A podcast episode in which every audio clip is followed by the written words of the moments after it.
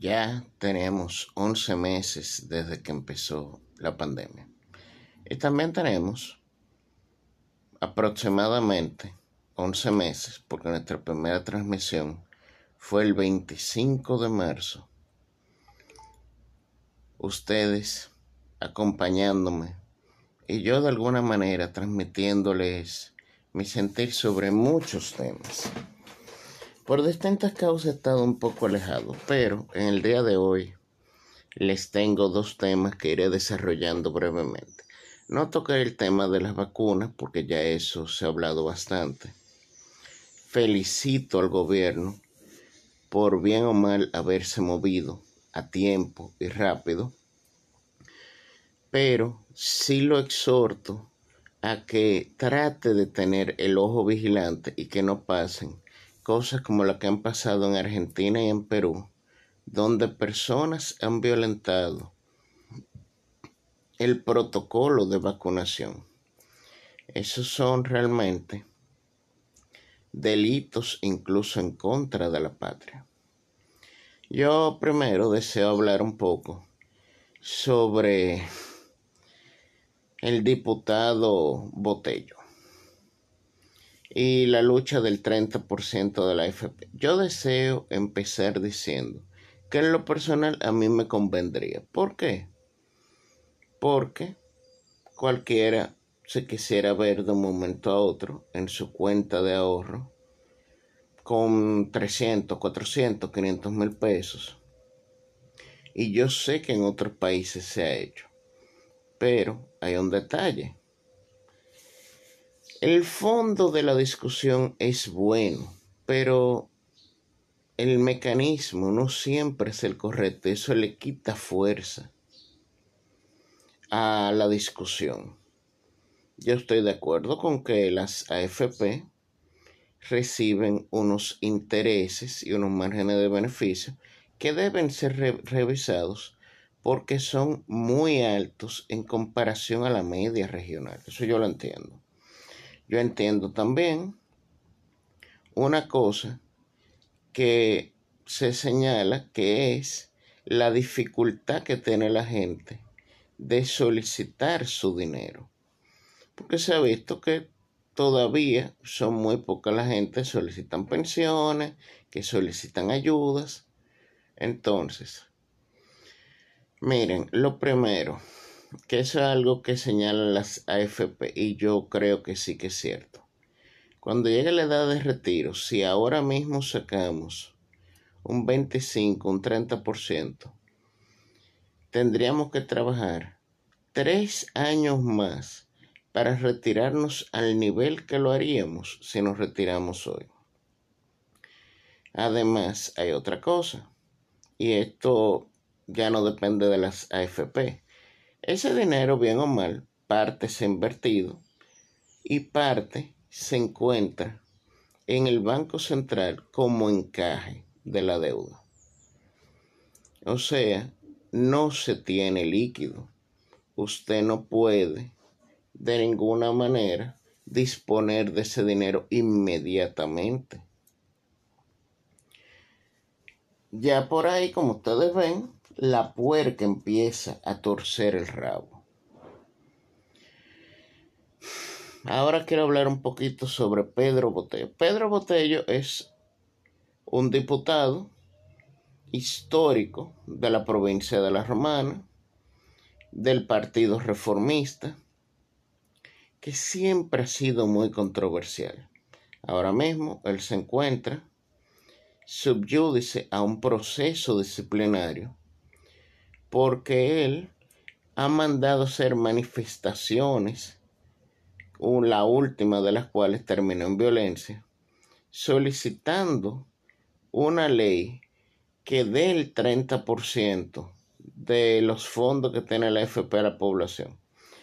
Primero, un diputado no está para eso. Segundo, no todos los habitantes de República Dominicana están asegurados bajo una AFP todavía no se ha llegado a la cobertura universal. Entonces hay otra cosa. Como las cuentas son particulares, ahí vamos también a causar una discriminación. Porque hay gente que va a recibir a lo mejor 25 pesos y va a haber gente que reciba 100 mil, 300 mil, 400 mil. Con la inflación galopante que va a haber. El señor Botello alega que no ha lanzado ninguna pedrada. El señor Botello aduce que él no ha provocado violencia, sino que gente de las AFP se han infiltrado, aun cuando hay videos, aun cuando su propia historia de vida, ya que él ha estado en otros hechos de violencia, así lo indican. Entonces, yo creo que el señor Botello debería ser sometido a un juicio disciplinario y debería honestamente ser destituido. No por el señor Botello, no, es por la institucionalidad del país que requiere que se dé un ejemplo. El otro tema lo trataremos en el próximo bloque.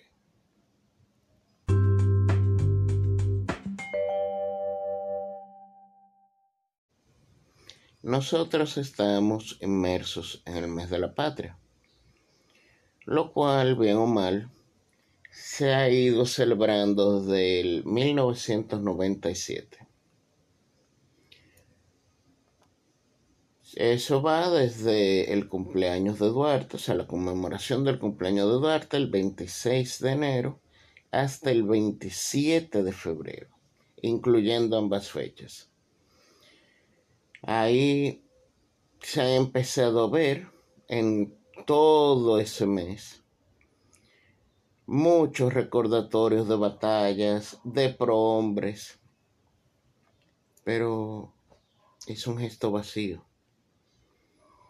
Durante un mes, muchos oradores en la persona de ministros, de directores, de gente que desfila y lleva flores, hace discursos de barricada, que no están mal, y tratan de, de alguna manera, de ser patente un patriotismo que en algunos casos es sincero, en otros es, es hipócrita, pero es un gesto vacío. ¿Por qué es un gesto vacío? Si ahora mismo salimos a las calles y le preguntamos a jóvenes.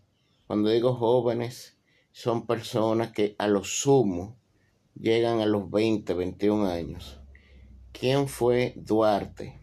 ¿Quién fue Luperón? ¿Quién fue Lilis? ¿Quién fue Núñez de Cáceres? Se quedan en babia. Algunos quizá dirán que son reggaetoneros.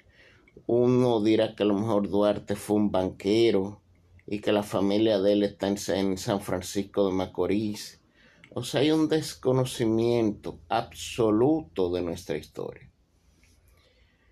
Yo creo, honestamente, que el Estado dominicano, si quiere de alguna manera que la gente defienda los valores nacionales, tiene que crear una cultura educacional sobre la historia dominicana.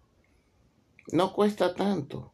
Se pueden hacer cápsulas que se pasen en todos los canales en, en una hora de gran audiencia, lo que llaman prime time. Una cápsula de 5, 10 minutos.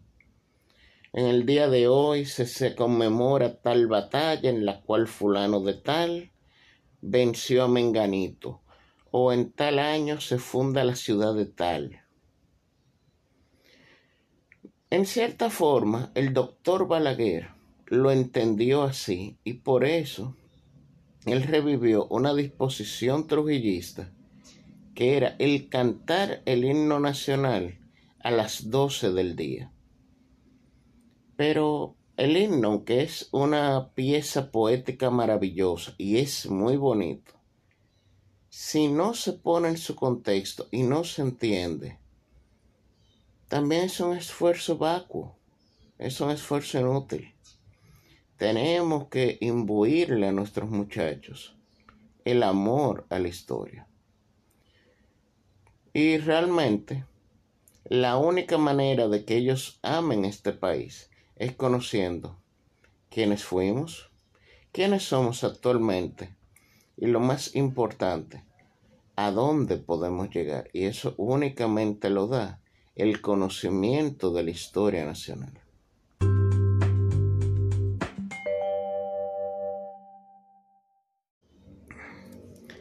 Hay otro tema que está en la palestra, que fue que un grupo de exfuncionarios, le hace alcaldes, comisarios de policía y otras personas de nacionalidad haitiana, ingresaron a territorio nacional armados hasta los dientes. Pidieron asilo diplomático sin tener ningún tipo de documentación y ahora mismo están siendo interrogados por el DNI quien finalmente los va a procesar. Ellos señalan que si vuelven a Haití, los van a ejecutar al ser ellos contrarios al gobierno haitiano. Varias puntualizaciones. Existe un tratado desde hace muchos años que señala que tanto Haití y la República Dominicana no deben tener en sus territorios fuerzas opositoras a los gobiernos legalmente constituidos. Por ende, por prudencia, el gobierno dominicano o debería darle un salvoconducto para un tercer país, o, en todo caso, debería devolverlo a Haití. Realmente, me gusta más la idea del salvoconducto, pero dado que ellos también entraron migratoriamente de manera irregular, ellos son pasibles de quedar en prisión acá. Pero ¿cuál es el problema? Que Haití puede considerar que aquí se está armando una célula que busque sabotear al gobierno tan inestable de Jovenel Moise. Y realmente República Dominicana y Haití nunca han tenido una relación cordial. Y yo creo que no necesitamos motivos de más para jalarnos las greñas con nuestros vecinos de Occidente. Haití nunca va a ser nuestro hermano, porque ni nosotros queremos Haití ni Haití nos quiere a nosotros. Pero la prudencia manda a que tratemos de salir de líos, no entrar en ellos. Creo que debemos definitivamente demandar más tropas a la frontera. Creo que debemos, como país, tener una política constante con respecto a Haití que esté rubricado por todos los sectores. Y sobre todo, que nosotros hagamos lo que tengamos que hacer para defender la frontera. Otra cosa con respecto a Haití. ¿Cómo va a ser que haya ONGs en nuestro territorio, dos haitianas, una canadiense y una dominicana, que impiden que se le niegue el paso a las embarazadas haitianas que quieren parir en nuestro territorio? De que porque en su país no tienen servicios de salud. Para eso está el ejército. Y si están constituidos aquí, el Estado Dominicano perfectamente tiene la facultad para cortarle la llave y la luz. O sea, el agua y la luz. O sea, quitarle el presupuesto. Y como son causas que se podrían considerar ilegales porque es una conspiración contra de la República, quitarle los bienes. Que eso podría provocar que nos consideren los nazis del Caribe, los discriminadores más grandes. Hace rato estamos en esa categoría, porque los diplomáticos haitianos que siempre han vivido de la historia de que es un país de mendigos el suyo, siempre han vendido y otros países se lo han comprado el asunto de que tiene que haber una solución haitiana que involucre a la República Dominicana y que nosotros debemos de otorgarle todos los bienes y servicios por el sencillo asunto de que sí, de que de alguna manera se lo debemos. Y eso no debe ser. Francamente, le exhorto al gobierno a que de verdad llegue ese consenso nacional y establezcamos de una buena vez y por todas una línea de acción clara y meridiana sobre ese dolor de cabeza eterno que tenemos como país, nuestros vecinos del occidente, nuestros vecinos de Haití.